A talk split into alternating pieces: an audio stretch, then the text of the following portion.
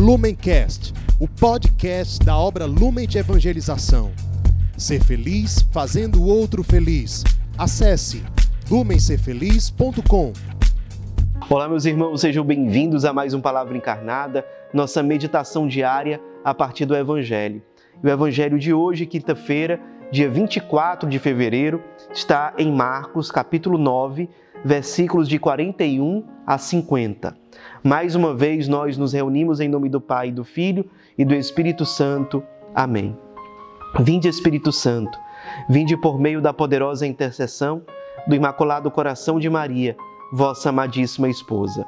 Vinde, Espírito Santo, vinde por meio da poderosa intercessão do Imaculado Coração de Maria, vossa amadíssima esposa. Vinde, Espírito Santo, vinde por meio da poderosa intercessão do Imaculado Coração de Maria, vossa amadíssima esposa. Diz o Evangelho de hoje. Naquele tempo, disse Jesus aos seus discípulos: Quem vos der a beber um copo de água, porque sois de Cristo, não ficará sem receber a sua recompensa. E se alguém escandalizar um destes pequeninos que creem, melhor seria que fosse jogado no mar, com uma pedra de moinho amarrada ao pescoço. Se tua mão te leva a pecar, corta. É melhor entrar na vida sem uma das mãos do que tendo as duas ir para o inferno, para o fogo que nunca se apaga. Se teu pé te leva a pecar, corta-o. É melhor entrar na vida sem um dos pés do que tendo os dois ser jogado no inferno.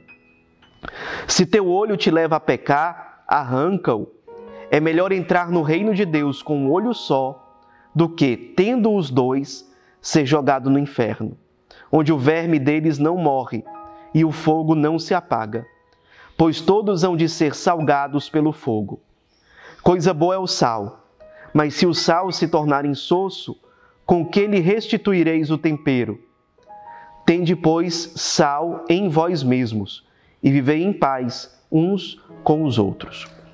Meus irmãos, é, nós estamos aqui diante de um, um, um, ensinamentos de Jesus que a gente, obviamente, não pode ir pelo caminho literal, senão a gente não vai entender o que Jesus está querendo dizer aqui. Em primeiro lugar, ele nos dá uma chamada de atenção sobre o risco que existe de nós levarmos as pessoas, especialmente os pequeninos, ao escândalo.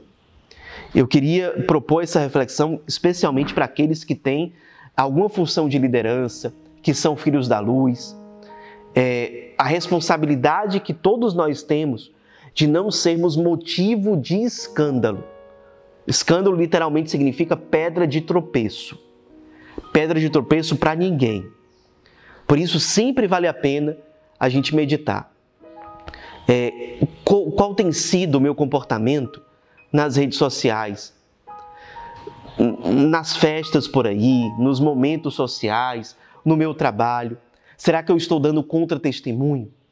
Veja é, como são pesadas as palavras de Jesus aqui. Olha, aquele que leva um pequenino que crê ao escândalo, melhor seria que uma pedra de moinho, ou seja, uma pedra enorme, fosse amarrada no pescoço dele e ele fosse jogado ao mar.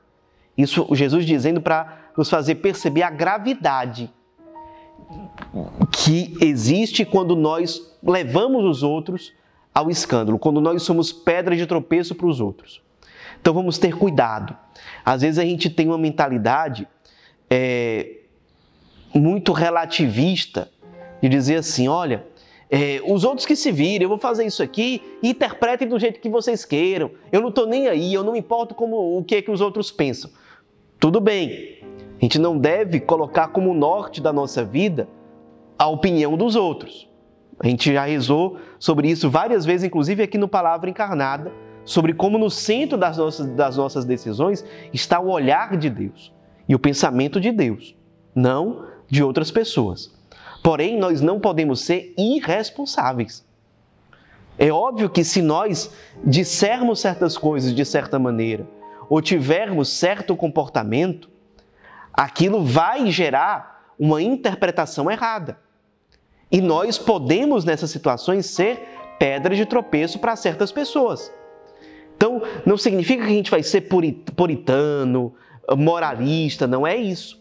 Mas é nós termos um zelo, um cuidado com as nossas atitudes, com aquilo que nós manifestamos para os outros. Lembrando que nós somos cristãos, somos ou consagrados ou vocacionados da comunidade, ou, ou temos funções de liderança dentro da comunidade. Precisamos ter sempre um zelo em relação a isso.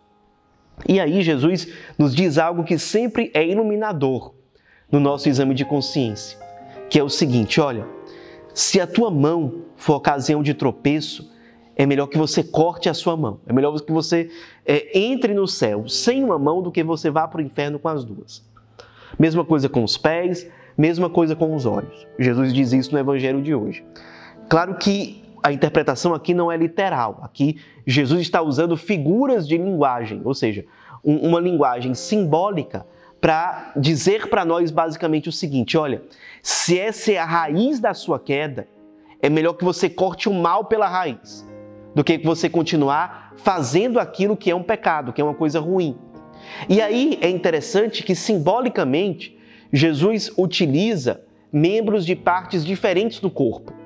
As mãos estão na parte superior do nosso corpo, os pés, que estão na parte inferior do nosso corpo, e os olhos, que estão na parte é, mais superior de todas, que estão na cabeça, a parte que coordena e articula as nossas ações. As mãos representam o nosso fazer, aquilo que nós conseguimos fazer, manipular do mundo. E vale a pena a gente meditar hoje. É, o que, que eu faço que eu deveria deixar de fazer? Para a gente cortar essa mão que faz o mal. Cortarmos esse mal pela raiz. Que mal eu faço e que eu deveria deixar de fazer? Pode ser por palavras, pode ser por atos, é, pode ser coisas que a gente faz que prejudicam o outro de alguma forma. Que ações eu tenho e que eu deix deveria deixar de ter hoje. E também a omissão. O que, que a minha mão deveria estar fazendo e não está? O que, que eu deveria colocar em prática, mas eu não estou colocando? Seja por omissão, seja por preguiça, seja pelo que for. Vamos fazer um exame de consciência sobre, sobre qual é a raiz dos problemas relacionados ao nosso agir. Segundo, os pés. Os pés representam a nossa instalação no mundo. É onde o nosso corpo toca a terra, geralmente. Aí leva a gente a refletir: em que lugares eu estou, em que situações eu me coloco que me levam a pecar? Certas redes sociais, certas, certos ambientes que contêm pornografia, certas amizades, entre aspas, certos relacionamentos que frequentemente nos levam ao pecado, certas circunstâncias em que nós nos colocamos e nós sabemos que nós somos fracos, a gente vai acabar falando mal de alguém ali, a gente vai acabar pecando ali. Que situações devem ser evitadas para que a gente deixe de cometer aqueles pecados? Vale a pena a gente meditar sobre isso. Em terceiro lugar, os olhos. Os olhos que aqui são os representantes da cabeça, de uma forma geral. Ou seja, a sede das nossas decisões, dos nossos pensamentos, a nossa imaginação, a nossa memória. O que que nós precisamos cortar de mal pela raiz em relação a tudo isso? Da onde é que vêm os nossos maus pensamentos? Será que é de coisas que a gente fica sempre vendo, assistindo, músicas que a gente escuta que vão alimentando certos pensamentos distorcidos em nós, certas memórias que a gente não deveria alimentar. São certas conversas que a gente tem que vão alimentando o imaginário é, é, negativo, cheio de rancor, de ressentimento, de vingança. Como nós temos cultivado ou zelado pela nossa imaginação? A partir daquilo que nós lemos, que nós assistimos, que nós ouvimos. O que que dentro do nosso exame de consciência nós percebemos que deve ser cortado para tirar de nós, claro que não é do dia para a noite, mas tirar de nós gradualmente isso que nos leva a pecar.